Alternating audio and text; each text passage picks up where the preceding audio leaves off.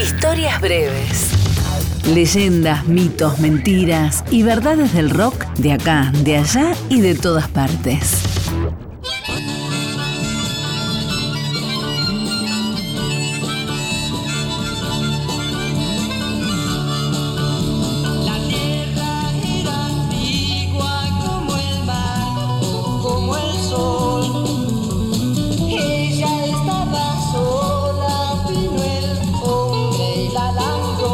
El caso de los abuelos de la nada debe ser uno de los pocos, si no el único, de una banda que consigue un contrato de grabación antes de existir como tal. Miguel Abuelo había acompañado a su amigo Pipo Lernud a las oficinas de la compañía Fermata, la editorial del empresario discográfico Ben Molar, para cobrar el dinero por las regalías de la canción Ayer No Más, compuesta junto a Morris y grabada por los gatos como lado B del simple La Balsa. Ayer no más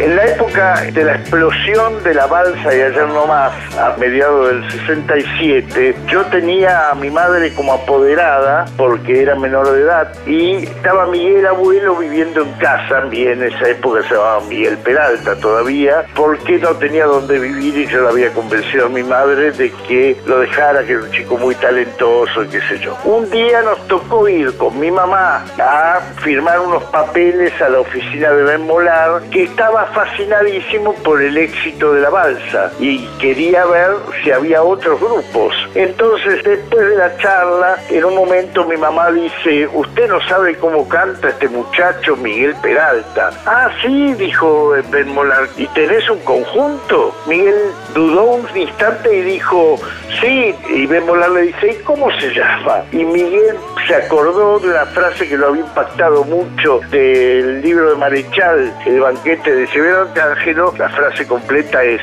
padre de los piojos, abuelo de la nada. Y dijo, los abuelos de la nada.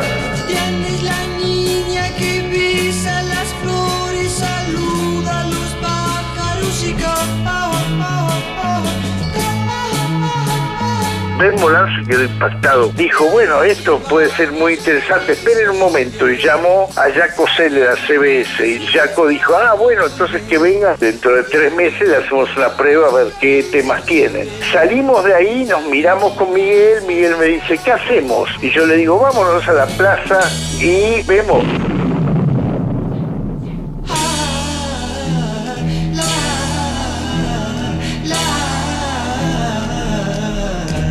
Miguel y Pipo salieron de las oficinas rumbo a Plaza Francia. Tenían que armar una banda y sabían que allí encontrarían a los músicos indicados.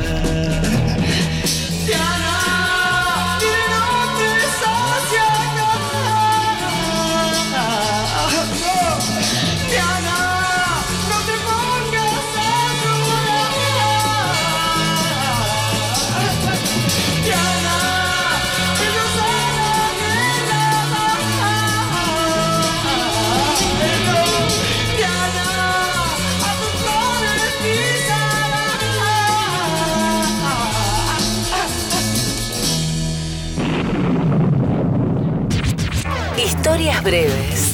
Texto e informe Leo Acevedo. Edición Ignacio Guglielmi.